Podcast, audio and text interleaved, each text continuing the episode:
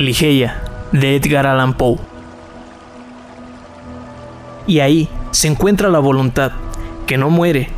¿Quién no conoce los misterios de la voluntad y su potencia? Pues Dios no es sino una gran voluntad que impregna todas las cosas por la naturaleza de su designio. El hombre no se rinde a los ángeles, ni claudica por entero ante la muerte, salvo por la flaqueza de su débil voluntad.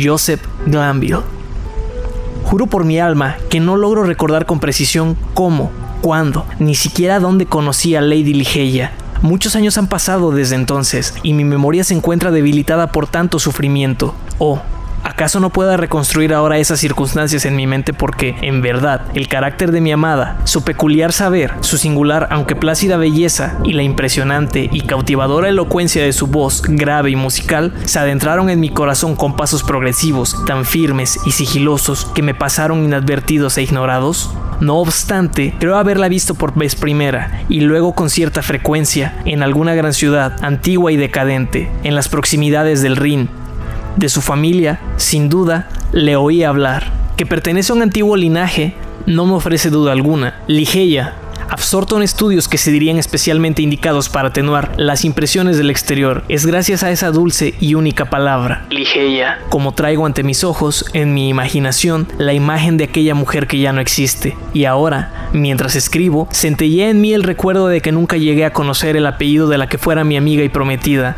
de la que se convirtió en mi compañera de estudios y finalmente en mi esposa querida. ¿Era una juguetona imposición de mi Ligeia? ¿O fue una prueba de la intensidad de mi afecto el no haber querido investigar jamás sobre ese punto? ¿O se trató más bien de un capricho mío, de una ofrenda alocada y romántica en el santuario de la más apasionada devoción? Solo de forma vaga y confusa lo recuerdo. No es extraño que haya olvidado por completo las circunstancias que originaron y acompañaron a ese hecho. Si es verdad que alguna vez ese espíritu al que llaman romance, o la pálida Astofet, la diosa de las alas brumosas del Egipto idólatra, presidieron, según cuentan, los matrimonios de malos augurios, entonces no hay duda de que también presidieron el mío. Hay, sin embargo, un punto muy querido en el que la memoria no me falla. La persona de Ligeia.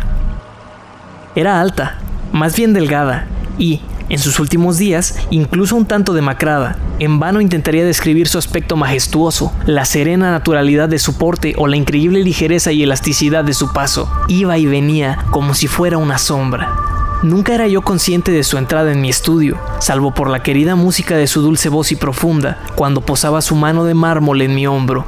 Ninguna doncella igualó jamás la belleza de su rostro. Era como el resplandor de un sueño de opio, una visión etérea e inspiradora, más arrebatadoramente divina que las fantasías que se ciernen sobre las almas durmientes de las hijas de Delos. No obstante, sus rasgos no se ajustaban a ese molde regular que tan equívocamente se nos han enseñado a adorar en las obras clásicas de los paganos. No hay una belleza exquisita, dice Bacon, Lord Verulam, hablando con acierto de las formas y los géneros de la belleza, que no contenga algo de extraño en sus proporciones. Sin embargo, aunque yo advertía que los rasgos de Ligeia no tenían la regularidad clásica, aunque percibía que su encanto era realmente exquisito y lo sentía impregnado de una gran dosis de extrañeza, en vano intenté, empero, detectar la irregularidad y descubrir cuál era el origen de aquella sensación de algo extraño. Examinaba el contorno de su frente, pálida y noble, y la encontraba perfecta.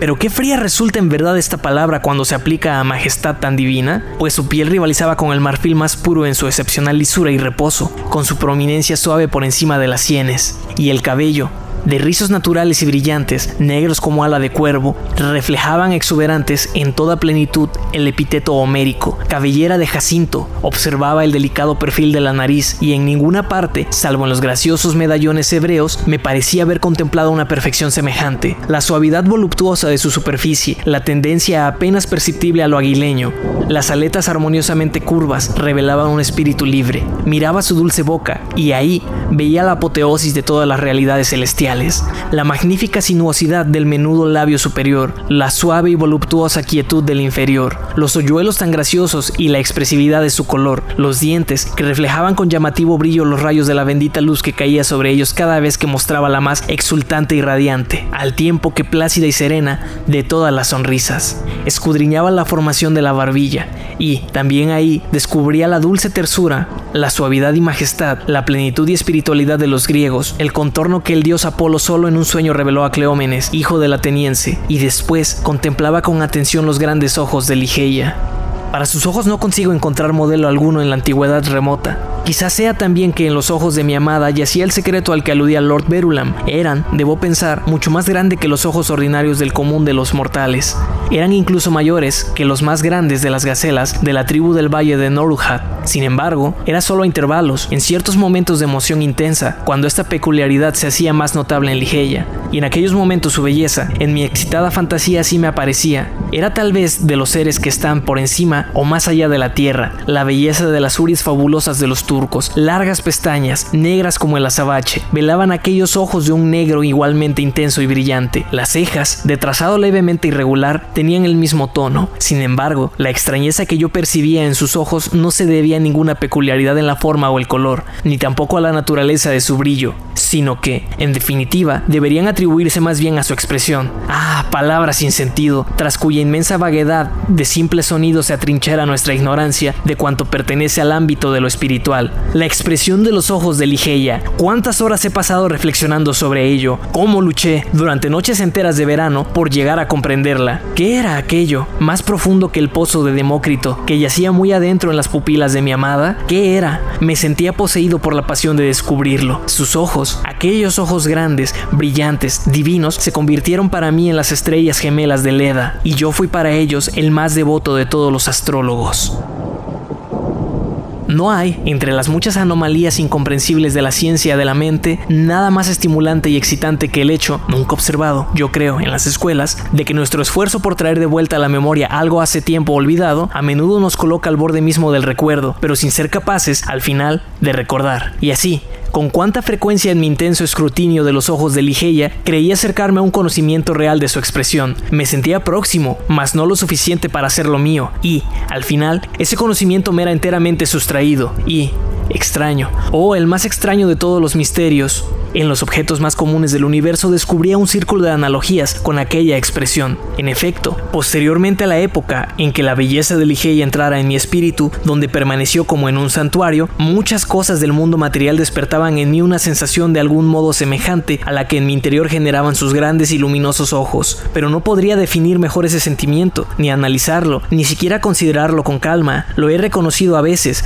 permítaseme repetirlo, en una parra de rápido crecimiento o en la contemplación de una polilla, de una mariposa, de una crisálida, de una veloz corriente de agua. Lo he sentido en el océano, en la caída de un meteoro, también en las miradas de personas que han llegado a ser muy viejas. Y hay una o dos estrellas en el cielo, especialmente una de sexta magnitud, doble y variable, situada junto a la estrella más grande de Lira, que al examinarlas con el telescopio me provocan esa misma sensación. Ciertos sonidos de algunos instrumentos de cuerda también me la hicieron presente, y no de forma infrecuente. Algunos paisajes de determinados libros, entre otros ejemplos, realmente innumerables, puedo recordar unas líneas de un volumen de Joseph Glanville que, tal vez meramente por su carácter singular, quién sabe, nunca dejó de inspirarme la citada sensación, y ahí se encuentra la voluntad, que no muere. ¿Quién conoce los misterios de la voluntad y su potencia? Pues Dios no es sino una gran voluntad que impregna todas las cosas por la naturaleza de su designio. El hombre no se rinde a los ángeles, ni claudica por entero ante la muerte, salvo por la flaqueza de su débil voluntad. El transcurso de los años y la reflexión consiguiente me han permitido encontrar en efecto una lejana conexión entre este pasaje del moralista inglés y algún aspecto del carácter de Ligeia. La intensidad de su pensamiento, su acción o su palabra era posiblemente la consecuencia, o cuando menos, un indicio de aquella voluntad colosal que, a lo largo de nuestra dilatada relación, no dejó de dar pruebas algunas más inmediatas, de su existencia. De todas las mujeres que he conocido, ella, la exteriormente calma, la siempre plácida Ligeia, era presa, con mayor violencia que ninguna, de los tumultuosos buitres de la sombría pasión, y de esa pasión no podía yo establecer medida alguna, salvo por la milagrosa expansión de aquellos ojos que tanto me deleitaban y me aterraban a la vez, por la melodía casi mágica, la modulación, la claridad y la placidez de su voz profunda, y por la feroz energía, de eficacia redoblada por el contraste con su manera de decirlas, de las extrañas palabras que habitualmente profería. Ya me he referido al saber de Ligeia, saber inmenso, como nunca lo conocí en otra mujer. Tenía un dominio profundo de las lenguas clásicas y, en cuanto a las lenguas europeas modernas, en la medida que yo podía conocerlas, nunca le descubrí la menor falta. En efecto, en ninguno de los temas más respetados, respetados simplemente por abstrusos, de la alardeada erudición académica, jamás pude descubrirle un fallo. ¿De qué forma tan singular y emotiva este aspecto de la naturaleza de mi esposa se impuso? Solamente al final, a mi atención.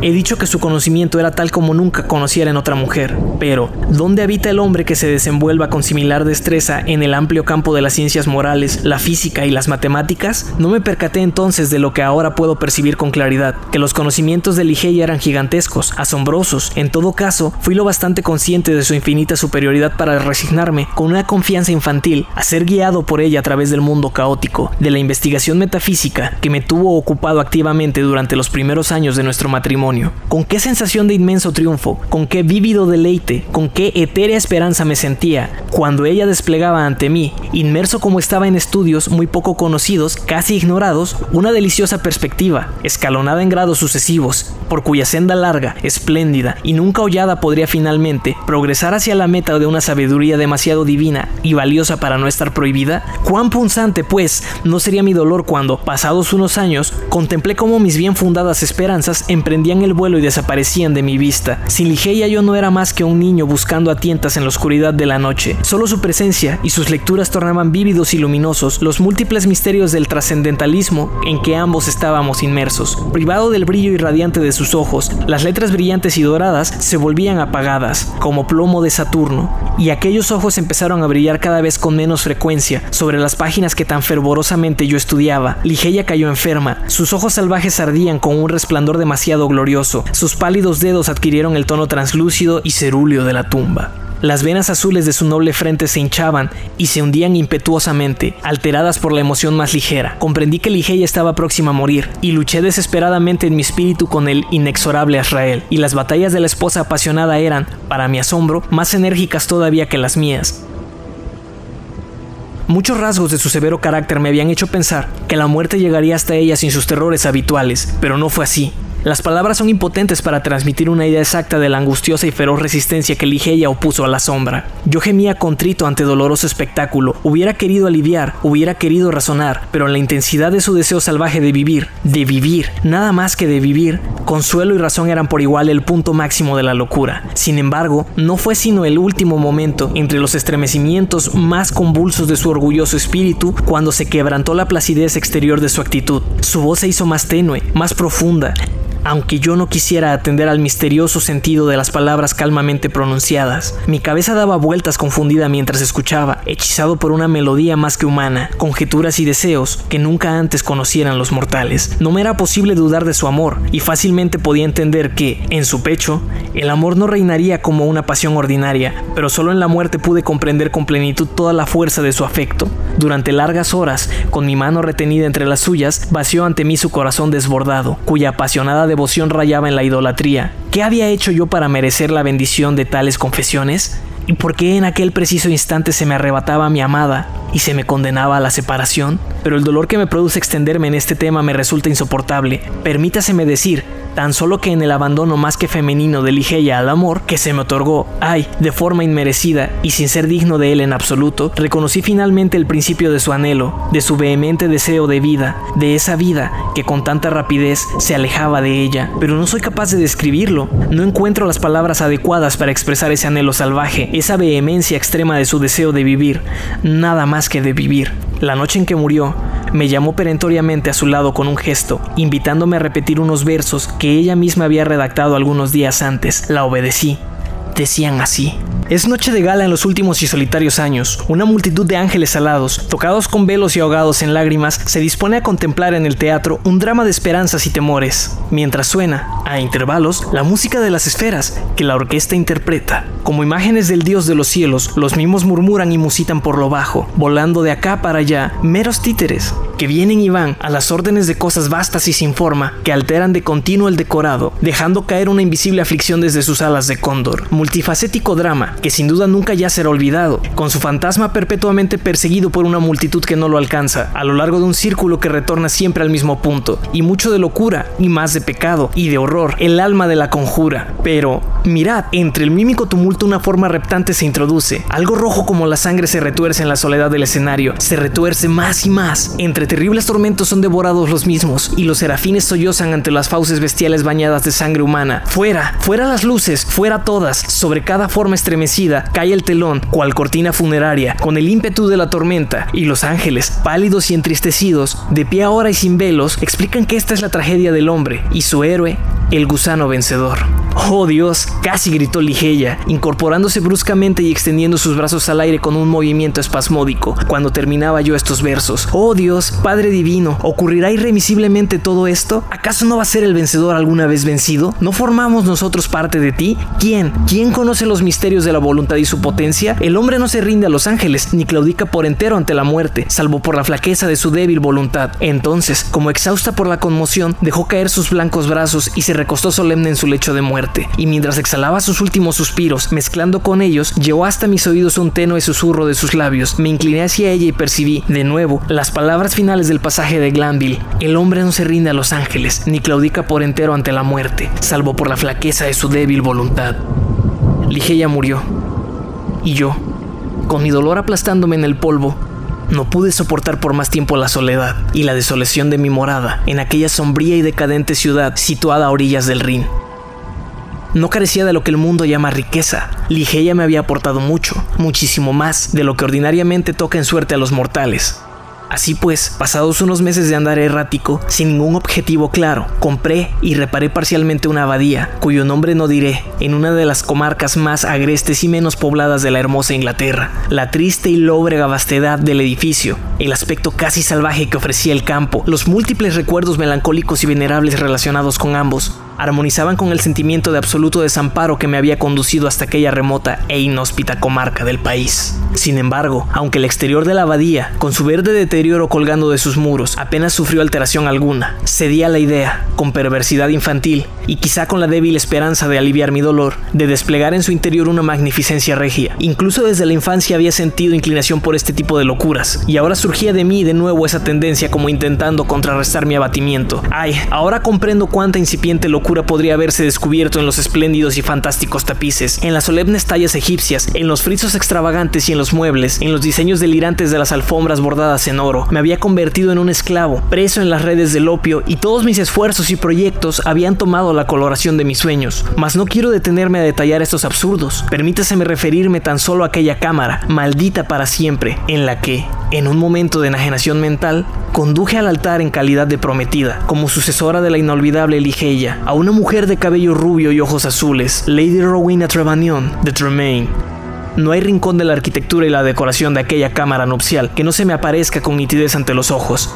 ¿Dónde estaban las almas de la altiva familia de la novia cuando, sedientos de oro, permitieron atravesar el umbral de tan engalanado aposento a una doncella y una hija tan querida? He dicho que recuerdo minuciosamente los detalles de la estancia, aunque, lamentablemente, suelo olvidar asuntos de enorme importancia, pese a que no había la menor armonía, ni orden ni sistema en aquella fantástica exhibición que facilitase la labor de la memoria.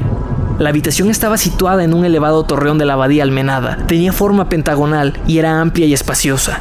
Ocupando toda la fachada sur del Pentágono estaba la única ventana, una inmensa luna de cristal continuo de Venecia, una sola pieza de cristal ahumado, cuyo color plomizo hacía que los rayos del sol o de la luna, al atravesarlo, cayeran con un brillo siniestro sobre todos los objetos acumulados en la estancia. Sobre la parte superior del gran ventanal se extendía la espaldera de una añosa parra que trepaba por los muros macizos del torreón. El techo, de roble, muy alto, abovedado, estaba profusamente adornado con los ejemplares más delirantes y grotescos de un ingenio entre gótico y druídico. Del nicho central de la melancólica bóveda pendía, de una sencilla cadena de oro de largos eslabones, un enorme incenciario del mismo metal. Era del estilo sarraceno, con numerosas perforaciones que permitían observar, hacia adentro y hacia afuera, la sucesión de reflejos de vitalidad serpentina producidos por llamas multicolores. Algunas otomanas y candelabros de oro, de aspecto oriental, estaban distribuidos por lugares diversos, y el lecho, el lecho nupcial, también un modelo indio, bajo y tallado en ébano macizo, con un dosel semejante al de una instalación mortuoria. En cada uno de los rincones de la cámara había, de pie, un gigantesco sarcófago de granito negro. Procedían de las tumbas de los reyes, situadas frente a Luxor, y sus tapas antiguas estaban cubiertas por infinidad de relieves inmemoriales. Pero en las colgaduras del apartamento estaba, ay, la fantasía principal. De las elevadas paredes, de una altura gigantesca, incluso desproporcionada, colgaban de arriba abajo, en vastos pliegues, unos pesados y enormes tapices. De material semejante al de las alfombras del suelo, las cubiertas de las otomanas y la cama de ébano, el dosel de la cama y las suntuosas volutas de los cortinajes que sombreaban parcialmente el ventanal. El material era un lujoso tejido de oro, salpicado, a intervalos irregulares, de figuras arabescas de unos 30 centímetros de altura, trabajadas sobre la tela en un negro intenso, como el azabache. Pero las figuras solo participaban del verdadero carácter de arabesco cuando se contemplaban desde un particular punto de vista, pues por un estratagema ahora común, cuyo origen podemos situar en una época muy remota de la antigüedad, cambiaban de aspecto según el punto desde el que se las observaba. Cuando se entraba en la habitación, tenían la apariencia de simples monstruosidades, pero al acercarse más, esa impresión desaparecía gradualmente y, paso a paso, cuando el visitante se desplazaba por la estancia, se veía a sí mismo rodeado por una interminable sucesión de formas horripilantes, pertenecientes a la superstición de los normados o originadas en los sueños culpables de los monjes. El efecto fantasmagórico se veía notablemente incrementado por la introducción artificial de una intensa corriente de aire que circulaba por detrás de los tapices y proporcionaba al conjunto una animación espantosa e inquietante. En salas como esta, en esta cámara nupcial, pasé con la señora de Tremaine las horas impías del primer mes de nuestro matrimonio y las pasé, a decir verdad, con escasa inquietud. Que mi esposa temiera el endiablado mal humor de mi temperamento, que me esquivara y apenas me amara era algo que yo no podía dejar de percibir, pero me proporcionaba más placer que otra cosa. La detestaba con un odio más propio de un demonio que de un hombre. Mi memoria volaba, oh, con qué intensa pesadumbre, hacia Ligeia, la amada, la augusta, la hermosa, la enterrada Ligeia. Me deleitaba recordando su pureza, su sabiduría, su nobleza, su naturaleza etérea, su amor apasionado e idólatra. Ahora, pues mi espíritu ardía plena y libremente con más intensidad que el suyo, permanentemente encadenado por los grilletes de la droga. En la excitación de mis sueños de opio gritaba su nombre en el silencio de la noche, o entre los protegidos escondrijos de las cañadas durante el día, como si, mediante el salvaje entusiasmo, la solemne pasión y el fuego devorador de mis anhelos por la difunta pudiera devolverla a la senda que había abandonado. Ah, ¿cómo podía ser que para siempre, aquí en la Tierra. Cuando apenas llevábamos poco más de un mes de matrimonio, Lady Rowena fue atacada por una súbita enfermedad, de la que solo, muy lentamente se fue recuperando. La fiebre que la consumía hacía sus noches incómodas, y en su alterado estado de semisueño hablaba de ruidos y movimientos que se producían, según ella, en la cámara del torreón y sus proximidades. Deduje que todo aquello no tenía más origen que su imaginación perturbada, o quizá la fantasmagórica influencia del propio aposento. Al fin entró en la convalecencia y finalmente se repuso, pero solo habría de transcurrir un breve periodo antes de que un segundo desorden, más violento que el anterior, la arrojara de nuevo al lecho del dolor, y su cuerpo, siempre débil, nunca se recuperó por completo de este ataque. Sus achaques tuvieron desde aquella época un carácter alarmante, y su petición era más alarmante todavía, desafiando tanto los conocimientos como los grandes esfuerzos de sus médicos. Con el agravamiento de la enfermedad crónica, que, al parecer, había hecho presa con tal fuerza en su constitución que ya no podía ser erradicada por medios humanos, se observaba de forma patente un aumento similar de su irritación nerviosa y de su excitabilidad, por causas enteramente triviales. Volví a hablar, y ahora de manera más frecuente y obcecada, de los ruidos, de los tenues sonidos y los anormales movimientos de los tapices que ya había mencionado anteriormente. Una noche de finales de septiembre, este angustioso asunto requirió mi atención con más énfasis de lo habitual. Rowena acababa de despertarse de un sueño intranquilo, y yo había estado observando, con sentimientos en parte de ansiedad, en parte de vago terror, las alteraciones de su demacrado semblante. Me senté junto a su lecho de ébano, en una de las otomanas indias. Se incorporó parcialmente y habló, con un susurro sentido y profundo, de los ruidos que entonces escuchaba, pero yo no podía oír, de los movimientos que entonces veía, pero que yo no podía percibir. El viento circulaba raudo por detrás de los tapices y yo me esforzaba en mostrarle, para ser sincero, sin creérmelo del todo, que aquellas respiraciones inarticuladas, aquellas suaves modulaciones de las figuras de los muros, no eran sino los efectos naturales de la habitual corriente de aire. Pero una palidez mortal que se extendía por su rostro me convenció de que mis esfuerzos por tranquilizarla serían baldíos. Pareció desmayarse y no había ningún criado cerca a quien llamar. Recordé dónde se había quedado una licorera con vino ligero que los médicos le habían prescrito y crucé deprisa la alcoba para ir en su busca. Pero, al pasar bajo la luz del incensario, dos circunstancias de naturaleza sorprendente llamaron mi atención. Sentí que algún objeto palpable, aunque invisible, se deslizaba suavemente junto a mí, y en la alfombra dorada, justo al centro del resplandor proyectado por el incensario, vi una sombra, una sombra desviada, indefinida, de aspecto angélico, algo que podría definir tal vez como la sombra de una sombra. Pero, agitado con la excitación producida por una dosis inmoderada de opio, hice poco caso de estas cosas, que ni siquiera mencioné a Rowena. Tras localizar el vino, atravesé de nuevo la cámara y llené una copa hasta el borde, que acerqué a los labios de mi desvanecida dama, pero ya ella se había recuperado parcialmente y tomó la copa por sí misma, mientras yo me hundía en una otomana próxima, con los ojos fijos en ella. Fue entonces cuando fui claramente consciente de unas pisadas suaves en la alfombra, junto al lecho, y un segundo más tarde, cuando Rowena estaba alzando la copa hacia sus labios, vi caer, o tal vez soñase que lo veía, en el interior de la copa, como procedente de alguna fuente invisible en la atmósfera de la estancia, tres o cuatro grandes gotas de un fluido brillante de color rubí. Yo lo vi, mas Rowena no lo vio. Bebió el vino sin vacilar. Ningún comentario hice sobre aquella circunstancia que, después de todo, pensé, no debía de ser sino la sugestión de una imaginación vívida, mórbidamente estimulada por el terror de la dama, por el opio y por la hora. Sin embargo, no pude dejar de reparar en que, inmediatamente después de la caída de las gotas de color rubí sobre la copa, se produjo un repentino empeoramiento de la salud de mi esposa, de manera que, Tres noches después, sus doncellas la estaban preparando para la sepultura, y la cuarta me sentaba solo, con su cuerpo amortajado, en aquella cámara fantástica que la había recibido como recién casada.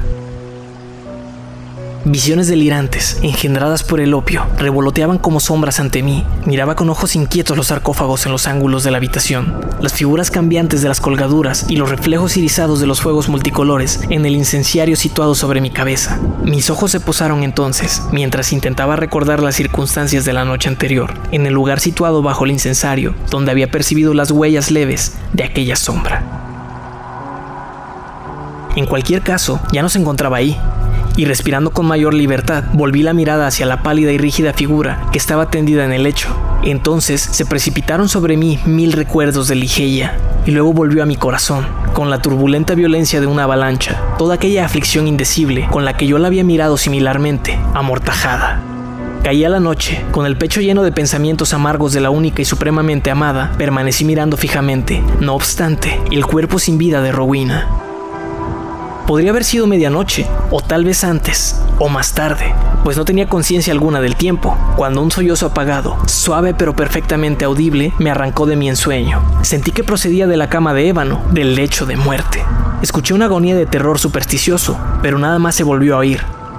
Aguzé la mirada para detectar algún signo en el cadáver, pero no advertí ni la más imperceptible alteración. Sin embargo, no podía haberme engañado. Había oído el sollozo, aunque débil, y mi alma estaba tan despierta en mi interior. De manera decidida y perseverante mantuve mi atención fija en el cuerpo. Pasaron muchos minutos antes de que se produjera cualquier circunstancia que pudiera proyectar alguna luz sobre el misterio. Al fin se hizo evidente que un ligero, muy débil y apenas perceptible toque de color había aparecido en las mejillas y a lo largo de las venas hundidas de los párpados. Sumido en una especie de horror y espanto indecible, para los que el lenguaje humano no tiene una expresión bastante enérgica, sentí que mi corazón dejaba de latir, que las piernas se me quedaban inmovilizadas y rígidas, pero finalmente un sentimiento del deber hizo que recuperara el control sobre mi cuerpo. No podía dudar ya de que nos habíamos precipitado en los preparativos del entierro y que Rowena seguía con vida. Había que hacer algo de manera inmediata, pero el torreón estaba muy distante de la parte de la abadía ocupada por los sirvientes. No había nadie a quien llamar, no había modo de pedir ayuda sin abandonar la habitación por unos minutos, y no quería aventurarme a hacer tal cosa.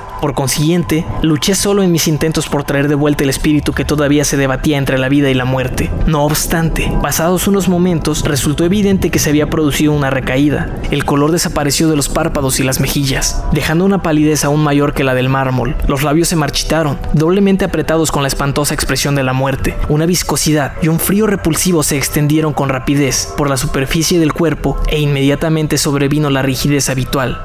Volví a caer con un estremecimiento en el diván del que con tanto estupor me había levantado, y de nuevo me entregué a las apasionadas visiones despiertas de Ligeia. De este modo pasó una hora, cuando, como podía ser posible, fui por segunda vez consciente de algún vago sonido que emanaba de la zona del lecho. Estremecido de horror, escuché. El sonido se repitió, era un suspiro. Me precipité hacia el cadáver y vi, vi claramente, un temblor en aquellos labios que, un minuto después, se habían relajado, descubriendo una línea brillante de dientes de nácar. El asombro luchaba en mi pecho con el profundo espanto que hasta entonces ahí reinara en soledad. sentí que mi visión se oscurecía, que mi razón se extraviaba, y tuve que hacer un esfuerzo brutal a fin de mantener la calma requerida por la tarea que de este modo, una vez más, el deber me señalaba. Ahora se podía observar un brillo parcial en la frente, en las mejillas y en el cuello. Un calor perceptible parecía impregnar todo el cuerpo, incluso parecía latir levemente el corazón. Lady Rowena vivía, y con redoblado ardor me entregué a la tarea de la recuperación. Froté y lavé las sienes y las manos, y recurrí a todas las prácticas que la experiencia y mis no escasas lecturas médicas me pudieron sugerir, pero todo fue en vano. De repente, el color se desvaneció, el pulso cesó, los labios tomaron de nuevo la expresión de la muerte, y, un instante después, todo el cuerpo adquiría el aspecto gélido, el color lívido, la rigidez intensa, el aire consumido y todas las peculiaridades detestables de quien ha sido, duramente muchos días, un habitante de la tumba. De nuevo me sumí en las visiones de Ligeia, y de nuevo, ¿quién se sorprenderá de que me estremezca al escribir estas líneas? De nuevo llegó a mis oídos un sollozo ahogado desde la zona del lecho de ébano, pero ¿por qué detallar minuciosamente el indecible horror de aquella noche? ¿Para qué detenerme a relatar cómo, una vez tras otra, hasta casi el amanecer, se repitió el mismo drama odioso de revivificación?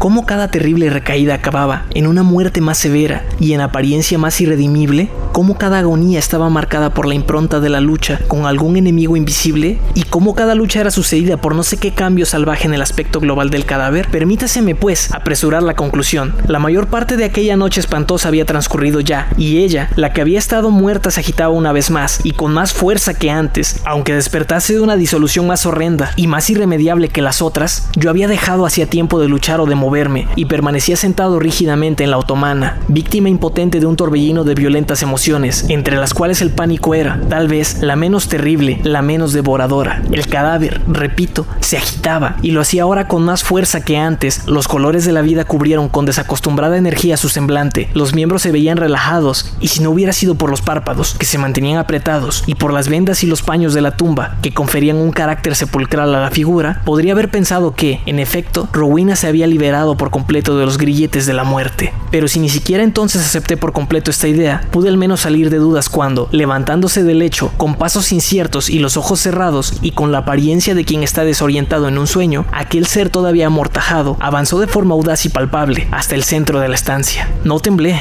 no me estremecí, pues una multitud de fantasías inexpresables relacionadas con el aspecto, la estatura y el porte de la figura se precipitaron velozmente en mi cerebro y me paralizaron, dejándome igual de frío que una piedra, sin mover un dedo, contemplé la aparición.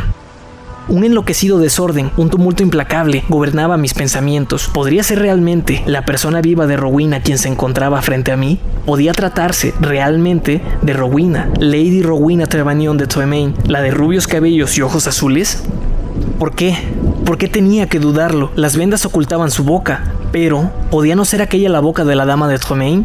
Y las mejillas, ahora rosadas, como en el apogeo de su vida, sí, tenían que ser realmente las hermosas mejillas de Lady de Tremaine. Y la barbilla, con sus hoyuelos, como cuando estaba sana, ¿podría no ser la suya? Pero, entonces, ¿cómo es que había crecido en su enfermedad? Qué locura inexpresable me atenazaba con ese pensamiento. De un salto, me coloqué frente a ella, eludiendo mi contacto. Dejó caer de la cabeza, sueltos, los horribles vendajes que la envolvían, y ahí, como entrando a raudales en la atmósfera sobrecargada de la cámara, se desplegó una enorme masa de cabellos largos y despeinados. Sí, cabellos más negros que las alas del cuervo de medianoche. Y entonces, lentamente se abrieron los ojos de la figura situada ante mí. En esto, al menos, exclamé en voz alta, nunca, nunca podría equivocarme. Estos son los ojos grandes, los ojos negros, los ojos salvajes de mi amor perdido, los ojos de Lady Ligeia.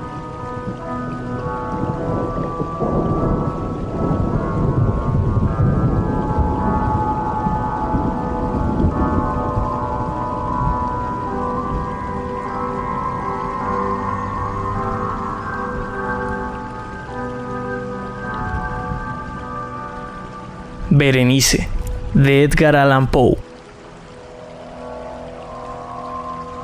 Dicevan mi sodales, si, sepulcrum amice visitarem, curas mes aliquantulum fore levatas.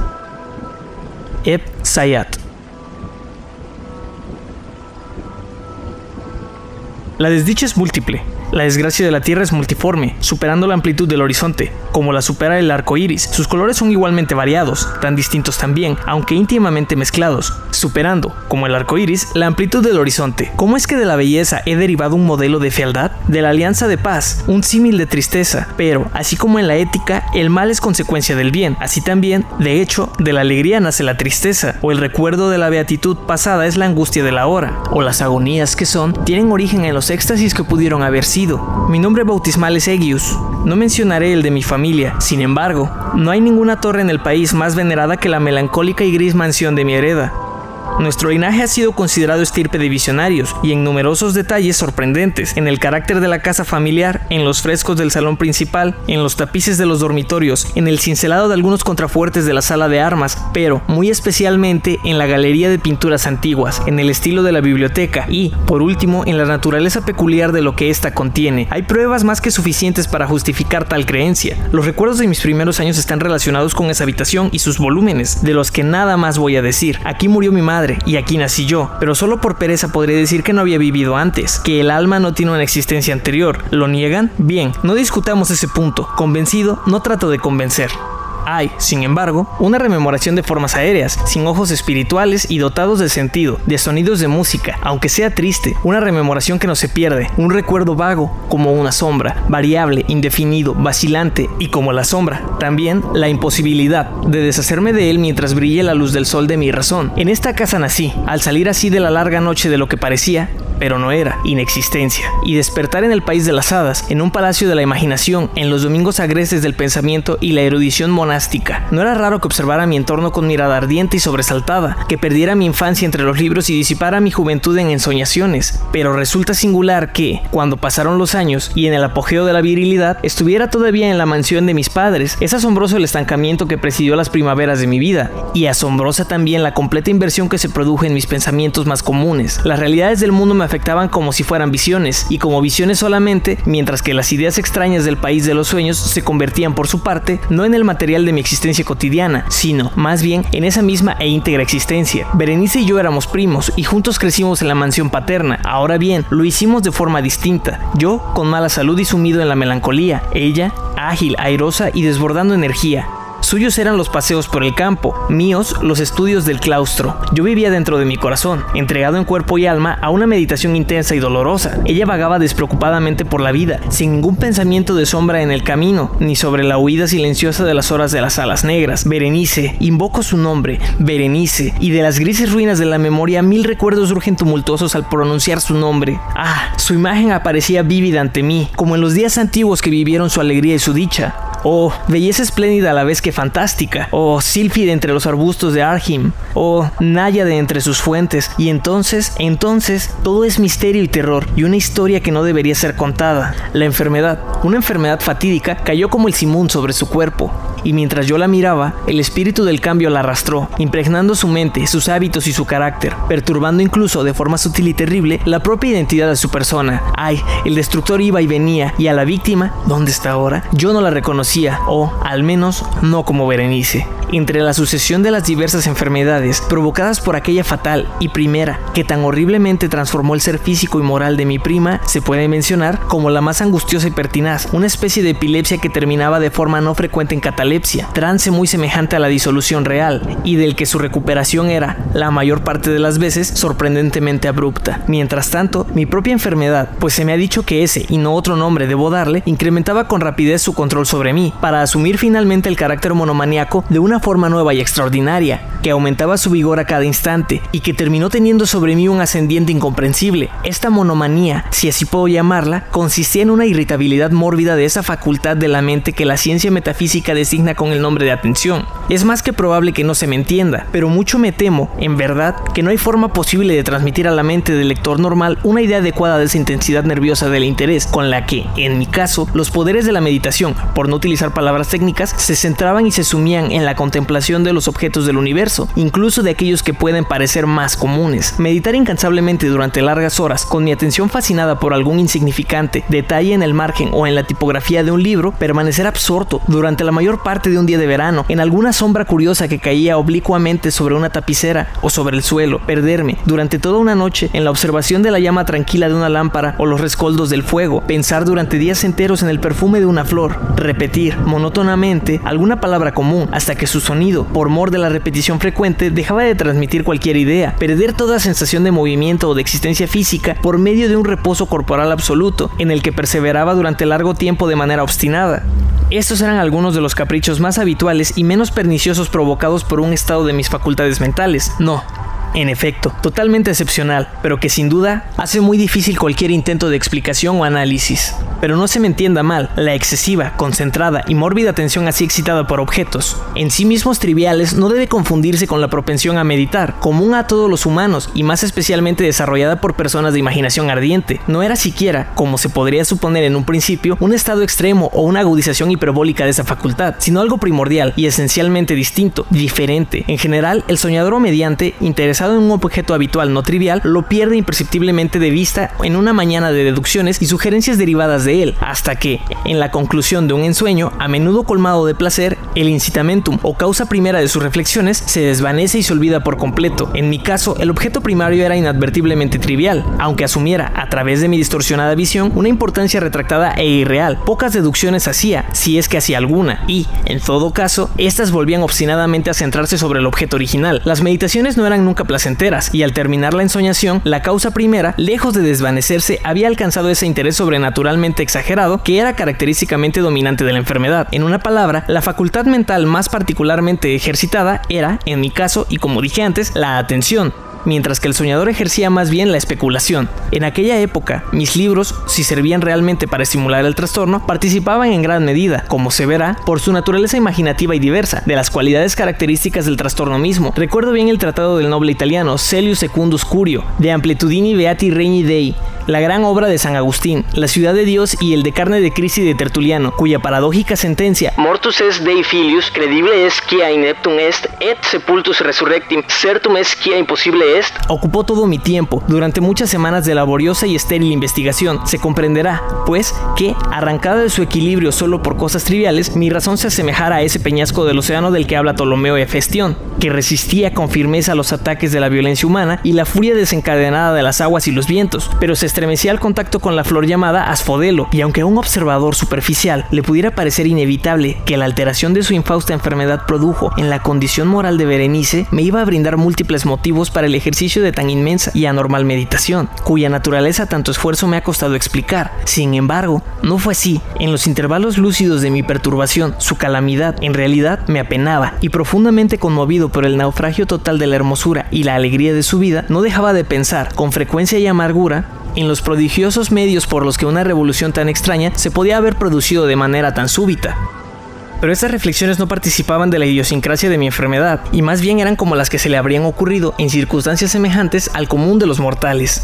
Fiel a mi propio carácter, mi trastorno se deleitaba con los cambios menos importantes pero más sorprendentes operados en el cuerpo físico de Berenice, en la singular y horrorosa distorsión de su identidad personal. Con toda seguridad, durante los días más exultantes de su belleza incomparable, no llegué a amar a Berenice. En mi extraña y anómala existencia, los sentimientos nunca habían sido del corazón, y mis pasiones eran siempre de la mente, en el gris del amanecer, entre las sombras entrelazadas del bosque que a mediodía y en el silencio de mi biblioteca por la noche, ella había pasado ante mis ojos, y yo la había visto, no como la Berenice viva y palpitante, sino como la Berenice de un sueño, no como un ser terrenal de carne y hueso, sino como una abstracción, no como una criatura digna de ser admirada, sino como algo destinado a ser analizado, no como objeto de amor, sino como tema de una especulación tan abstrusa como escasamente interesante. Pero ahora yo no me estremecía en su presencia y empalidecía cuando se acercaba a mí. Sin embargo, lamentado amargamente su estado desmejorado y abatido, recordé que mi prima me había amado durante mucho tiempo y, en un mal momento, le hablé de matrimonio. Se acercaba el día de nuestras nupcias cuando, una tarde de invierno, en uno de esos días inesperadamente cálidos, calmos y brumosos, que son la nodriza de la hermosa Alción, me senté, pensando que estaba solo, en el gabinete interior de la biblioteca, pero, al alzar los ojos, vi que Berenice estaba ahí, de pie, delante de mí. Fue mi imaginación excitada, la influencia brumosa de la atmósfera, la luz tenue y crepuscular de la estancia, o tal vez el atuendo gris que envolvía su figura, lo que me hizo percibir una imagen tan evanescente y tan difusa. No podría asegurarlo. Ella no dijo ni una sola palabra, y yo, por nada del mundo, podría haber proferido una sílaba. Un escalofrío gélido estremeció mi cuerpo. La sensación de una ansiedad insufrible me oprimía. Una curiosidad devoradora me invadía el alma, hundiéndome en la silla. Permanecí durante algún tiempo sin aliento, estático, con los ojos fascinados clavados en ella. Ay, estaba extremadamente delgada, y ni un solo vestigio de su antigua condición se percibía en modo alguno en su figura. Mi mirada ardiente cayó, por fin, sobre su rostro. La frente era elevada y muy pálida, y estaba singularmente plácida. El cabello, antaño negro como el azabache, le caía parcialmente sobre el rostro y sombreaba las hundidas sienes con sus innumerables rizos ahora de brillante claridad, que desentonaba de forma discordante por su aire fantástico con la melancolía que impregnaba su semblante. Los ojos inertes carecían de brillo y parecían sin pupilas. Eludí involuntariamente su mirada vidriosa para fijarme en los labios, finos y contraídos. Estos se abrieron ligeramente y en una sonrisa de peculiar significado, los dientes de la transformada Berenice se revelaron lentamente ante mis ojos. Quisiera Dios que no los hubiera visto nunca o que hubiera muerto después de verlos. El golpe de una puerta al cerrarse me alteró y, al levantar la vista, descubrí que mi prima ya no se encontraba ahí pero del desordenado aposento de mi cerebro, ay, no había salido ni se apartaría nunca el blanco y horripilante espectro de los dientes. No había ni una partícula de su superficie, ni una sombra de su esmalte, ni una mella de sus bordes, que no se hubiera quedado como marcado a hierro en mi memoria en los breves instantes que duró su sonrisa. Incluso los veía, ya en el recuerdo más inequívocamente de lo que los había visto en su presencia un momento atrás. Los dientes, los dientes, estaban aquí y ahí, en todas partes, visible y palpablemente dispuestos ante mí, largos, estrechos y blancos, tras los labios pálidos que se contraían sobre ellos, como en el momento mismo en que empezaran a mostrarse. Luego surgió toda la furia de mi monomanía y en vano luché contra su extraña e irresistible influencia. Entre los múltiples objetos del mundo exterior, ninguno retenía mi pensamiento salvo sus dientes, los anhelaba con frenético deseo. Todos los demás asuntos o motivos de interés quedaron absorbidos en una sola contemplación. Ellos, solo ellos estaban presentes al ojo de mi mente, y solo ellos, en su individualidad singular, se convirtieron en el centro de mi actividad mental. Los consideré desde todos los puntos de vista, los examiné desde todas las perspectivas, analicé sus características, escudriñé sus peculiaridades, reflexioné sobre su conformación, medité sobre la alteración de su naturaleza, me estremecía asignándoles en mi imaginación un poder consciente y sensible e incluso una capacidad de expresión moral, aun cuando no contaran con la ayuda de sus labios. Se ha dicho de Mademoiselle Sally que tout pas de sentiment y en cuanto a Berenice, yo estaba seriamente convencido de que ton decide, decide. Ah, este fue el excéntrico pensamiento que me destruyó. Decide. Ah, ese era el motivo de que los codiciara de forma tan ferviciente. Sentía que solo su posesión podía devolverme la paz, al devolverme la razón. El crepúsculo me envolvió y cayó luego la oscuridad, y pasó, y se fue, y volvió a amanecer un nuevo día, y las brumas de una segunda noche se reunían ya a mi alrededor, mientras yo seguía sentado, inmóvil, en aquella estancia solitaria, enfrascado todavía en mi meditación. El fantasma de los dientes mantenía aún su terrible hechizo, flotando con claridad vívida y terrible entre las luces y las sombras cambiantes de la estancia. Al final, un grito de horror y consternación hizo irrupción en mis sueños, y luego, tras una pausa, siguió el sonido de unas voces agitadas, entremezcladas con ahogados lamentos de dolor o de pesar. Me levanté del asiento, me precipité hacia las puertas de la biblioteca, y al abrirlas pude ver, de pie, en la antecámara, a una doncella deshecha en lágrimas, diciéndome que Berenice ya no estaba con nosotros, ya no existía, había tenido un ataque de epilepsia por la mañana temprano, y ahora, al anochecer, la tumba estaba dispuesta para recibir a su ocupante, y todo dispuesto para proceder al entierro. Me encontré sentado de nuevo en la biblioteca, sentado en soledad, con la sensación de despertar de un sueño confuso y excitante. Sabía que en aquel momento era ya la medianoche y era muy consciente de que, desde la puesta del sol, Berenice estaba enterrada, pero de aquel sombrío periodo intermedio no tenía una conciencia clara, o, al menos, no perfectamente definida. Sin embargo, su recuerdo parecía repleto de horror, de un horror más horrible por ser vago y de un terror más terrible por su propia ambigüedad. Era una página espantosa en el registro de mi existencia, escrita toda ella con recuerdos oscuros, lúgubres, ininteligibles. Luché, luché por descifrarlos, pero en vano, mientras, de vez en cuando, como el espíritu de algún sonido lejano, un grito estridente y penetrante de mujer parecía resonar en mis oídos. Yo había estado haciendo algo en ese tiempo, pero ¿qué fue lo que hice? Me formulé la pregunta a mí mismo en voz alta y los ecos susurrantes de la estancia respondieron, ¿qué fue lo que hice? En la mesa, a mi lado, estaba encendida una lámpara y junto a esta pequeña caja nada tenía de excepcional. La había visto en numerosas ocasiones, pues era propiedad del médico de la familia. Pero ¿por qué estaba ahí, sobre mi mesa? ¿Y por qué me estremecí al mirarla? No pude explicarme estas cosas y finalmente mis ojos cayeron en las páginas abiertas de un libro. Y en una frase que en él estaba subrayada, las palabras llamativas pero sencillas eran del poeta Eb Sayad. Dique van mis odales, si sepulcro mami visitarem, curas mes aliquantulum for elevatas. ¿Por qué? Cuando las leí por encima, me estremecí de arriba abajo y se me heló la sangre en las venas. Sonó un ligero golpecito en la puerta de la biblioteca y, pálido como un habitante de la tumba, entró un criado de puntillas, con la mirada extraviada por el terror. Con voz trémula, ronca y apagada se dirigió a mí. ¿Pero qué me estaba contando? Escuché algunas frases inconexas. Hablaba de un grito salvaje que había perturbado el silencio de la noche, de la servidumbre que permanecía reunida en busca del origen de aquel grito, y entonces su tono de voz se hizo escalofriantemente claro cuando me habló en susurros de una tumba profanada, de un desfigurado cuerpo amortajado que, sin embargo, aún respiraba, aún palpitaba, aún vivía. Señaló mis ropas, estaban manchadas de barro y de sangre coagulada. No dije nada y él me tomó suavemente la mano. Estaba marcada con la impresión de unas uñas humanas. Dirigió mi atención a algún objeto que estaba contra la pared. Me quedé mirándolo durante unos minutos. Era una pala. Lancé un grito, di un salto hasta la mesa y tomé la caja que estaba sobre ella. No conseguí abrirla y en mi excitación se me deslizó entre las manos y cayó pesadamente, rompiéndose en pedazos, con un sonido tintineante. Algunos instrumentos de cirugía dental mezclados con 32 objetos pequeños, con aspecto nacarado, se desparramaron en todas direcciones por el suelo.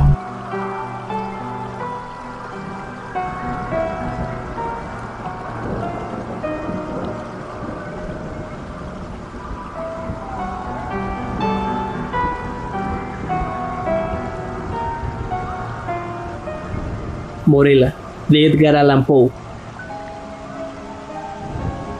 Sí mismo, solo por sí mismo, eternamente uno y único. Platón, el banquete. Con un sentimiento de profundo, aunque del más singular afecto, miraba a mi amiga Morela, tras haberla conocido casualmente mucho tiempo atrás, mi alma ardía desde nuestro primer encuentro, con un fuego ignorado por mí hasta entonces, pero aquellas llamas no eran las del Eros. Amarga y torturadora fue para mi espíritu la gradual convicción de que no podía definir de ninguna manera su insólito significado ni regular su vaga intensidad. Pero lo cierto es que nos conocimos y el destino nos unió en el altar. Yo nunca hablé de pasión ni pensé en el amor, pero ella, sin embargo, rehuía a la sociedad y aferrándose tan solo a mí, me hacía feliz. Es una felicidad estar maravillado, es una felicidad soñar. La erudición de Morela era profunda, puedo afirmar, con la misma certeza de estar vivo, que su inteligencia estaba mucho más allá de lo común y que prodigioso era el poder de su mente. Yo lo percibía y, en múltiples asuntos, me convertí en su discípulo. Muestra de ello es el hecho de que, tal vez motivada por la educación recibida en Pressburg, colocara ante mí ciertos escritos místicos de esos que, se consideran habitualmente mera excreencia de la primitiva literatura alemana. Por alguna razón, que no alcanzaba a imaginar, estos eran para ella objeto de un estudio privilegiado y constante que, con el paso del tiempo, llegaran a serlo igualmente para mí, debería atribuirse a la simple pero eficaz influencia del hábito y el ejemplo. Mi razón, si no me equivoco, tenía poco que ver en todo ello. Mis convicciones, o mucho me falla la memoria, o de ningún modo estaban estimuladas por ese ideal, ni tampoco se habría podido descubrir en mis actos o pensamientos sombra alguna de misticismo, a menos que yo esté completamente equivocado sobre mí. Persuadido de ello, me abandoné implícitamente a la guía de mi esposa, y con ánimo firme me adentré en los entresijos de sus estudios, analizando con tesón ciertas páginas censuradas. Sentía que un espíritu prohibido se encendía en mi interior, y entonces, precisamente entonces, Morela colocaba su fría mano sobre la mía, y de las cenizas de una filosofía muerta extraía unas palabras hondas, singulares, cuyo extraño significado se mantenía inextinguible en mi memoria. Después, me demoraba durante horas enteras a su lado, envuelto por la música de su voz, hasta que, finalmente, su melodía se teñía de terror. Una sombra caía sobre mi alma y me estremecía interiormente ante aquellas tonalidades en extremo misteriosas. De este modo, la alegría se desvanecía súbitamente en el horror, y lo más hermoso se convertía en lo más tremendo, como Hinon se convirtió en G. Era innecesario indicar el carácter exacto de aquellas distinciones que, derivadas de los textos mencionados, fueron durante mucho tiempo el tema casi exclusivo de conversación entre Morela y yo. En cualquier caso, los doctos en moral teológica fácilmente podrán imaginarlo, y los profanos en la materia difícilmente podrían comprenderlo. El panteísmo impetuoso de Fitch, la paligenesia modificada de los pitagóricos y, sobre todo, las doctrinas de la identidad propugnadas por Schelling, eran generalmente los puntos de discusión que contenían mayor belleza para la imaginativa Morela. Eso que Locke llamaba la identidad personal define realmente, yo creo, la sensatez y cordura de un ser racional. Y puesto que por esa persona entendemos una esencia inteligente dotada de razón, y dado que hay una conciencia que acompaña siempre el pensamiento, es esta la que nos hace ser lo que llamamos nosotros mismos, distinguiéndonos de este modo de otros seres que piensan y confiriéndonos nuestra identidad personal. Pero el principio en individuatonis, la noción de esa identidad que en la muerte se pierde o no para siempre, era para mí en toda ocasión, una consideración de intenso interés, no tanto por la naturaleza desconcertante y excitante de sus consecuencias, cuanto por el énfasis y la inquietud con que Morela la mencionaba. Pero llegó un momento en que el misterio de la forma de ser de mi esposa me oprimía, como si fuera un maleficio. No podía soportar ya el contacto de sus pálidos dedos, ni el tono profundo de su lenguaje musical, ni el brillo de sus ojos melancólicos, y ella sabía todo esto, mas no me censuraba, parecía consciente de mi debilidad o mi locura. Y, sonriendo, decía simplemente que se trataba del destino, también parecía consciente de la causa, para mí desconocida, del distanciamiento progresivo en mi mirada, pero no me daba indicación ni explicación alguna sobre su naturaleza. Sin embargo, era mujer y languidecía poco a poco. Con el tiempo, un tono carmesí se fijó firmemente en sus mejillas y unas venas azuladas se hicieron más prominentes en su pálida frente. A veces, mi corazón se ablandaba de compasión por un instante, pero a continuación me encontraba la mirada de sus ojos, elocuentes, y entonces mi alma experimentaba la desazón y el vértigo de quien mira fijamente hacia las profundidades de un abismo sombrío e insondable. ¿Podría decir que anhelaba con un deseo ardiente y devorador el momento de la muerte de Morela? Sí, Así lo sentí, pero su frágil espíritu se aferró a su envoltura de arcilla durante muchos días, durante muchas semanas y muchos meses desquiciantes, hasta que mis nervios torturados adquirieron un absoluto control sobre mi mente, y enfurecido por la demora, maldije, con corazón demoníaco, los días y las horas, los momentos amargos que parecían alargarse de forma indefinida, mientras su dulce vida declinaba con las sombras en el morir del día. Al atardecer de un día de otoño, cuando los vientos permanecían calmos en el cielo, Morela me llamó a la cabecera de su lecho, una niebla sombría cubría la tierra, un cálido fulgor subía de las aguas, y en el bosque, entre las hojas de octubre, un arco iris parecía haberse desprendido del cielo. Hoy es el día entre los días, me dijo al acercarme, el día entre los días para vivir o morir, un bello día para los hijos de la tierra y de la vida. Pero, ay, más hermoso aún para las hijas del cielo y de la muerte. La besé en la frente y continuó, me muero, y, sin embargo, viviré. Morela. No existieron los días en que pudieras amarme, pero aquella a la que en vida aborreciste será adorada por ti en la muerte. Morela. Te repito que voy a morir, pero en mi interior hay una prenda de ese afecto. Ah, qué pequeño, que sentiste por mí, por Morela. Y cuando mi alma parta, el hijo, nuestro hijo, el hijo de Morela, vivirá. Tus días serán días de tristeza, esa tristeza que es la más tenaz de las imprecisiones, como el ciprés es el más perdurable de los árboles, pues las horas de tu felicidad han pasado, y la alegría no se recoge dos veces en la vida, como las rosas de Pestum dos veces al año. Ya no jugarás, pues, como el poeta de Teos con el tiempo, sino que, ignorante del mirto y de la viña, llevarás contigo por la tierra tu mortaja, como los musulmanes en la Meca. Morela, grité, Morela, ¿cómo puedes saber todo eso? Mas ella volvió la cabeza apoyada en la almohada. Un ligero temblor recorrió su cuerpo y murió. Nunca más pude escuchar su voz. Sin embargo, tal y como lo había predicho, su hija, a la que había dado luz mientras moría y que no respiró hasta que la madre dejó de hacerlo, vivía. Y la niña creció de forma extraña en estatura e inteligencia. Era la imagen perfecta de la desaparecida, y yo la amaba con un amor más ferviente de lo que hubiera creído posible sentir por cualquier habitante de este mundo pero pronto el cielo de este artefacto puro se oscureció y la melancolía, el horror y la tristeza lo cubrieron con sus nubes. He dicho que la niña crecía de manera extraña en estatura e inteligencia. Extraño, en verdad, era el rápido crecimiento de su cuerpo, pero terribles, oh, terribles eran los pensamientos tumultuosos que se agolpaban en mi mente al observar el desarrollo de su inteligencia. ¿Cómo podría ser de otro modo cuando a diario descubría en las ideas de la niña las facultades y las capacidades de una adulta? Cuando de sus labios infantiles se desprendían enseñanzas propias de la experiencia y cuando descubría a cada instante la sabiduría o las pasiones de la madurez brillando en sus enormes ojos pensativos, cuando todo esto, digo, se hizo evidente a mis horrorizados sentidos, cuando ya no pude ocultarlo a mi alma por más tiempo, ni negar esas percepciones que recibí estremecido, resultará sorprendente que sospechas de una naturaleza pavorosa y excitante se abrieran camino en mi mente, o que mis pensamientos retrocedieran con horror a los relatos enloquecidos y las teorías sobrecogedoras de la difunta Morela, arranqué la visión del mundo a aquel ser al que el destino me obligaba a adorar y, en el aislamiento riguroso de mi hogar, observé con angustiosa ansiedad todo lo que se refería a mi hija querida, y a medida que los años iban pasando y contemplaba, día a día, su rostro bendito, suave y elocuente, constatando su maduración progresiva, día a día descubría nuevos puntos de contacto entre la niña y su madre, la melancólica y difunta Morela y, a cada hora, esos vestigios de similitud se me hacían más densos y más plenos, más definidos, más desconcertantes y más espantosamente terribles en su aspecto. pues que su sonrisa fuera como la de su madre, lo aceptaba, pero me estremecía ante su identidad, demasiado perfecta. Que sus ojos fueran como los de Morela, podía soportarlo, pero penetraban con demasiada frecuencia en las profundidades de mi alma con la expresión intensa y desconcertante de los ojos de Morela, y en el contorno de su frente, en los rizos de seda de sus cabellos, en los pálidos dedos que se hundían en él, en el tono triste y musical de sus palabras, y sobre todo, oh, sobre todo, en las frases y expresiones de la muerta que salían de los labios de la amada y la viviente, encontré el sustento para una idea devoradora y terrible, para un gusano que no quería morir. Pasaron así dos lustros de su vida, y de momento mi hija seguía sin un nombre en esta tierra. Hija mía y querida. Eran las designaciones habitualmente emanadas del afecto paterno, y el riguroso aislamiento de sus días excluía cualquier otra relación. El nombre de Morela había muerto con ella en su muerte. A la hija nunca le hablé de su madre, me resultaba imposible. En realidad, durante el breve periodo de su existencia, la niña no había recibido impresiones del mundo exterior, salvo las que le hubieran brindado los estrechos límites de su vida retirada.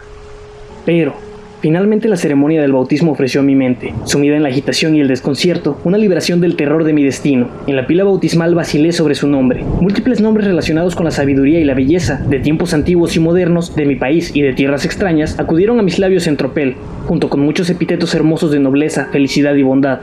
¿Qué me indujo entonces a perturbar la memoria de la difunta enterrada? ¿Qué demonio me instó a respirar aquel sonido, cuyo solo recuerdo hacía bajar en torrentes la sangre purpúrea desde las sienes hasta el corazón? ¿Qué ser perverso me habló desde el rincón más recóndito del alma, cuando en aquella oscura capilla, envuelta por el silencio de la noche, susurré al oído del santo varón el nombre de Morela? ¿Qué espíritu diabólico convulsionó las facciones de mi hija y las cubrió con los colores de la muerte cuando, estremecida por aquel sonido apenas audible, volvió sus ojos cristalinos desde la tierra hacia el cielo? Y, cayendo postrada en las negras losas del panteón familiar, respondió, ¿Aquí estoy? Nítidas, con una claridad fría e impávida, llegaron a mis oídos esas escuetas y sencillas palabras, y desde allí, como plomo fundido, rodaron bisbineando en mi cerebro. Podrán pasar años y más años, pero el recuerdo de esos momentos no se borrará jamás. En realidad, no ignoraba yo las flores y la viña, mas la cicuta y el ciprés me envolvían en sus sombras noche y día. No guardaba ya pensamiento de tiempo ni lugar. Las estrellas de mi destino se fueron apagando en el cielo. La tierra se oscureció, y sus figuras se deslizaban junto a mí como efímeras sombras, y entre todas ellas, solo a una contemplaba, Morela. Los vientos en el cielo alentaban un único sonido en mis oídos, y las olas del mar murmuraban perpetuamente el nombre de Morela, pero ya murió, y en mis brazos la llevé hasta la tumba, y reí con larga y amarga carcajada al descubrir que ninguna huella había de la primera Morela en el osario que deposité a la segunda.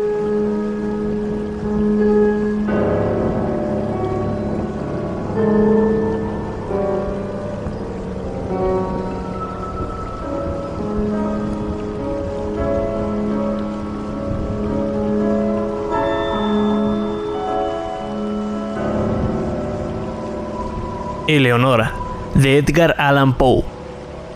Subconservazione forme specifiche salva anima. Ramón Jules. Procedo de una estirpe caracterizada por la fuerza de la fantasía y el ardor de la pasión. Los hombres me han llamado loco, pero aún no se ha resuelto la cuestión de si la locura es o no la forma más elevada de la inteligencia. No sabemos si buena parte de lo que se considera excelso, si todo lo que es profundo, no surge, tal vez, de una enfermedad del pensamiento, de unas disposiciones mentales exaltadas a expensas del intelecto en general. Quienes sueñan durante el día conocen muchas cosas que escapan a los que solo sueñan por la noche. En sus visiones difusas perciben atisbos de eternidad y se estremecen cuando despiertan al descubrir que han estado al borde de el gran secreto. A retazos, aprenden algo de la sabiduría que corresponde al bien, y más del mero conocimiento relacionado con el mal. Penetran, aunque sin timón ni brújula, en el vasto océano de la luz inefable, y de nuevo, como en las aventuras del geógrafo Nubio, agresis un mare tenebrarum, quid eneo eset exploraturi, Digamos pues que estoy loco. Concedo, al menos, que hay dos condiciones distintas en mi existencia mental. La de una razón lúdica, que no se puede discutir y pertenece a la memoria de los acontecimientos que forman la época primera de mi vida, y otra de sombra y de duda, que pertenece al presente, y el recuerdo de lo que constituye la segunda gran época de mi existencia. Por consiguiente, lo que diré del primer periodo, deben creerlo,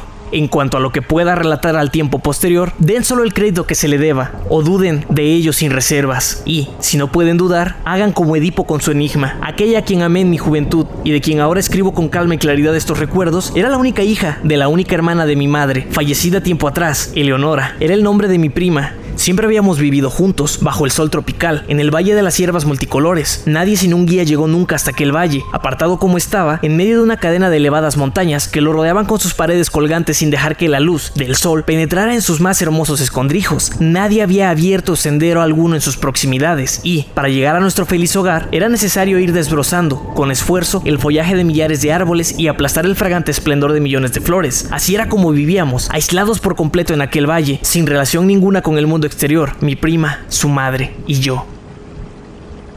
Procedente de las sombrías regiones más allá de las montañas, desde el extremo más alto de nuestro delimitado dominio, se deslizaba un río estrecho y profundo, más brillante que cualquier otra cosa, salvo los ojos de Eleonora, y, serpenteando sigilosamente en su intrincado curso, se adentraba, al final, por una oscura garganta, entre montañas todavía más sombrías que aquellas de donde había surgido. Lo llamábamos el río del silencio, pues parecía haber una influencia capaz de hacer enmudecer en su corriente. Ningún murmullo surgía de su lecho, y con tanta suavidad se deslizaba que los perlados guijarros que nos encantaba contemplar en el fondo de su cauce, no se movían lo más mínimo, sino que permanecían en satisfecha quietud, cada uno en su lugar, brillando gloriosamente para siempre. Las márgenes del río y de los muchos arroyos deslumbrantes que se deslizaban sinuosos hasta llegar a su cauce, así como los espacios que se extendían desde las márgenes bajando las profundidades de las corrientes hasta alcanzar el lecho de guijarros en el fondo, esos lugares, no menos que toda la superficie del valle, desde el río hasta las montañas que lo rodeaban, estaban cubiertos por una suave alfombra de hierba verde, espesa y corta, perfectamente uniforme y perfumada de vainilla salpicada por doquier de ranúnculos amarillos, margaritas blancas, violetas purpúreas y asfodelos de rojo rubí, y su excepcional belleza hablaba de nuestros corazones en voz alta del amor y la gloria de Dios. Y aquí y allá surgían arboledas entre la hierba, como junglas de ensueño, con árboles fantásticos cuyos troncos esbeltos no crecían rectos, sino graciosamente inclinados hacia la luz que asomaba a mediodía en el centro del valle. Su corteza estaba vívidamente moteada en el esplendor alternado del ébano y la plata, y nada, salvo las mejillas de Leonora, podía ser más suave. De hecho, de no ser por las grandes hojas de color verde brillante que caían desde sus copas en largas y trémulas hileras, coqueteando con los céfiros, se los habría podido imaginar como serpientes gigantes de Siria, rindiendo homenaje a su soberano el sol. De la mano con Eleonora, vagué por este valle durante 15 años, antes que el amor entrara en nuestros corazones. Fue un atardecer, al final del tercer lustro de su vida, y del cuarto del mío, cuando abrazados bajo los árboles serpentinos contemplábamos nuestra imagen en las serenas aguas del río del silencio. Nada dijimos durante el resto de aquella dulce jornada, e, incluso al día siguiente, nuestras palabras fueron vacilantes y parcas. Habíamos arrancado al dios Eros de aquellas ondas y sentíamos que él había encendido en nuestro interior las almas ardientes de nuestros antepasados. Las pasiones que durante siglos habían caracterizado a nuestra raza llegaron en tropel con las fantasías que la hicieran famosa y juntos respirábamos una dicha embriagadora en el Valle de las Hierbas Multicolores. Hubo entonces un cambio que alteró todas las cosas. Flores extrañas y brillantes, con forma de estrella, se abrieron en los árboles en los que nunca se habían visto flores. Los matices de la alfombra verde se agudizaron, y cuando, una por una, desaparecieron las blancas margaritas, surgieron en su lugar asfodelos tan rojos como el rubí. La vida surgía a nuestro paso, entre alegres y resplandecientes pájaros, altos flamencos, nunca vistos hasta entonces, hacían gala de su plumaje escarlata ante nosotros. Peces dorados y plateados frecuentaban el río, de cuyo seno surgía, poco a poco, un murmullo creciente convertido, al final, en una arrulladora melodía más divina que la del arpa de Eolo, más dulce que cualquier otra cosa, salvo la voz de Eleonora. Además, una nube de gran tamaño, que durante mucho tiempo habíamos observado en las regiones del Éspero, se acercaba desde ahí, espléndida con sus tonos dorado y carmesí, e instalándose con suavidad sobre nosotros, descendió, cada día un poco más, hasta que sus bordes descansaron en las cumbres de las montañas, transformando su oscuridad en magnificencia y encerrándonos, como para siempre, en una mágica casa prisión de grandeza y de gloria. Eleonora poseía el encanto propio de los serafines, era una doncella ingenua e inocente, como la breve vida que había llevado entre las flores, ninguna astucia disfrazaba el fervor del amor que animaba su corazón, y juntos explorábamos los más apartados revocos del Valle de las Hierbas Multicolores, observando los notables cambios que habían tenido lugar recientemente. Pero habiendo hablado un día, entre lágrimas, del último y triste cambio por el que todos los seres humanos deben pasar, ella, a partir de aquel momento, empezó a dar de vueltas a este único y pesaroso tema, entretejiéndolo en cualquier conversación, de modo semejante a los cantos del bardo de Shiraz, que repite las mismas imágenes una y otra vez en cada magnífica variante de la frase. Eleonor había visto el dedo de la muerte posado en su seno y comprendió que, al igual que la efímera, tan solo para morir, había sido creada perfecta en su encanto. Pero los terrores de la tumba se reducían para ella a una única consideración que me reveló un día, hacia el crepúsculo, a orillas del río del silencio. Le apenaba pensar que, tras enterrarla en el Valle de las Hierbas Multicolores, yo dejaría para siempre aquellos felices y recónditos lugares y transferiría el amor que entonces era tan apasionadamente suyo a alguna otra doncella del mundo exterior y ordinario. Ahí mismo me arrojé precipitadamente a los pies de Leonora, prometiendo, tanto a ella como al cielo, que jamás me uniría en matrimonio con ninguna hija de la tierra, que nunca traicionaría por nada su amada memoria, ni la del ferviente acto con que ella me había bendecido, y convoqué al poderoso soberano del universo como testigo de mi piadosa y solemne promesa,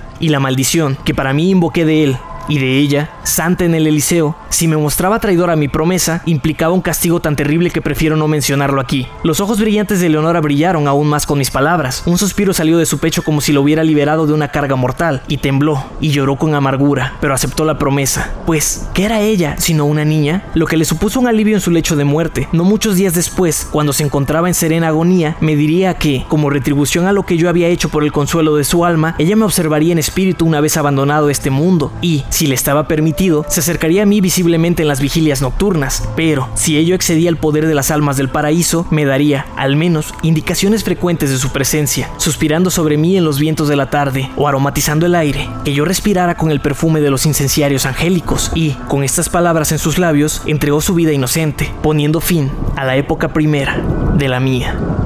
Hasta ahora he hablado con precisión, pero cuando atravieso la barrera, que en el camino del tiempo constituye la muerte de mi amada, y me adentro en la segunda época de mi existencia, siento que las sombras se acumulan en mi cerebro y desconfío de la cordura perfecta del relato, mas permítaseme continuar. Yo seguí viviendo en el Valle de las Hierbas Multicolores, pero los años se me hacían interminables. Un segundo cambio había modificado todas las cosas. Las flores con forma de estrella desaparecieron de las ramas de los árboles y no se volvieron a ver más. Los matices de la alfombra verde se desvanecieron y, uno por uno, los asfodelos de rojo rubí se marchitaron, y en lugar de ellos brotaron ahí, de diez en diez, oscuras violetas como ojos, que se retorcían con desasosiego, permanentemente cubiertas de rocío, y la vida se apartó de nuestros caminos, pues los altos flamencos ya no desplegaban su plumaje escarlata ante nosotros, sino que volaron tristemente del valle a las montañas, con los alegres pájaros de brillantes colores que habían llegado en su compañía, y los peces dorados y plateados cruzaron la garganta situada en el extremo más alejado de nuestro dominio, y ya nunca más volvieron a engalanar el dulce río, y la arrulladora melodía más suave que el arpa de Eolo y más divina que cualquier otro sonido, salvo la voz de Eleonora, se desvaneció poco a poco, en murmullos que se hicieron cada vez más bajos, hasta que, al final, la corriente retornó por completo a la solemnidad de su silencio original, y, por último, la nube de gran tamaño se elevó, y dejando las cumbres de las montañas en la oscuridad de antaño, regresó a las regiones del Éspero, llevándose sus múltiples esplendores, dorados y magníficos, del Valle de las Hierbas Multicolores.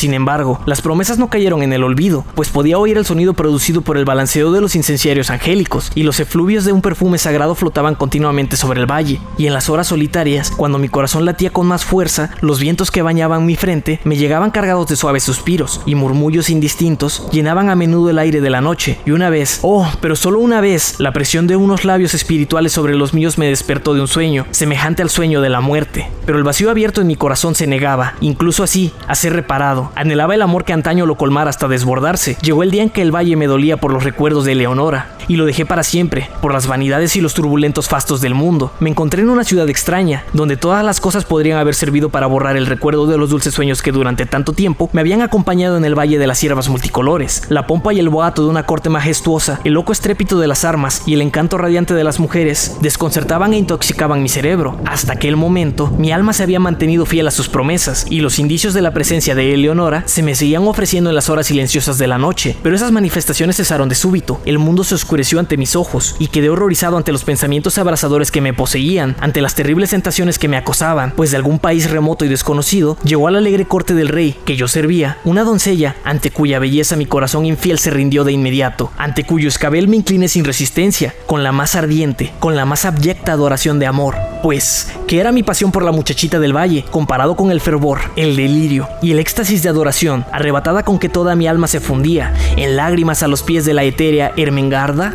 Oh, qué brillante serafín era Ermengarda. En su presencia no había lugar para ninguna otra mujer. Oh divina era la angelical Ermengarda. Y al mirar en las profundidades de aquellos ojos habitados por el recuerdo, solo pensé en ellos y en ella. Me casé, no temí la maldición que había invocado, y su amargura no me visitó. Y una vez, pero solo una vez, en el silencio de la noche, llegaron a mí, a través del enrejado, los suaves suspiros que tiempo atrás me abandonaran y que se convertían, ahora, en una voz dulce y familiar que me decía, duerme, duerme en paz, pues el espíritu del amor reina y gobierna, y al unir a Ermengarda a tu apasionado corazón, has sido absuelto por razones que se te darán a conocer en el cielo de tu promesa a Eleonora.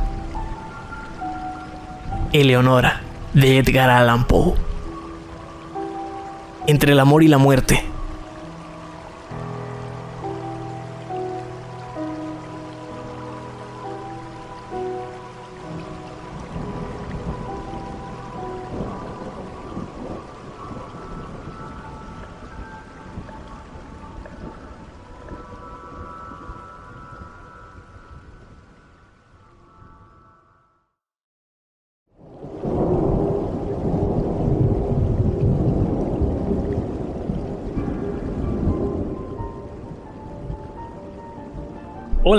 Mi nombre es Fernando Palacios y estás escuchando Historias de Espantos, un podcast en el que grabo algunas historias de terror de mis autores favoritos. Espero que hayas disfrutado este episodio y si es así, me ayudas mucho siguiendo, suscribiendo y compartiendo mi contenido para que pueda seguir contando historias aquí. Así que dale like, suscríbete y compártelo con las personas que pienses que podrán disfrutar de una historia de espantos. Puedes encontrarme en Instagram como arroba fer.mr.bons y ahí comentarme qué historia, cuento o relato de terror quieres escuchar. Y si te ha gustado mucho este episodio, puedes ayudarme en el link de Boy Me a Coffee que está en la descripción. Gracias y nos escuchamos en la siguiente historia de espantos.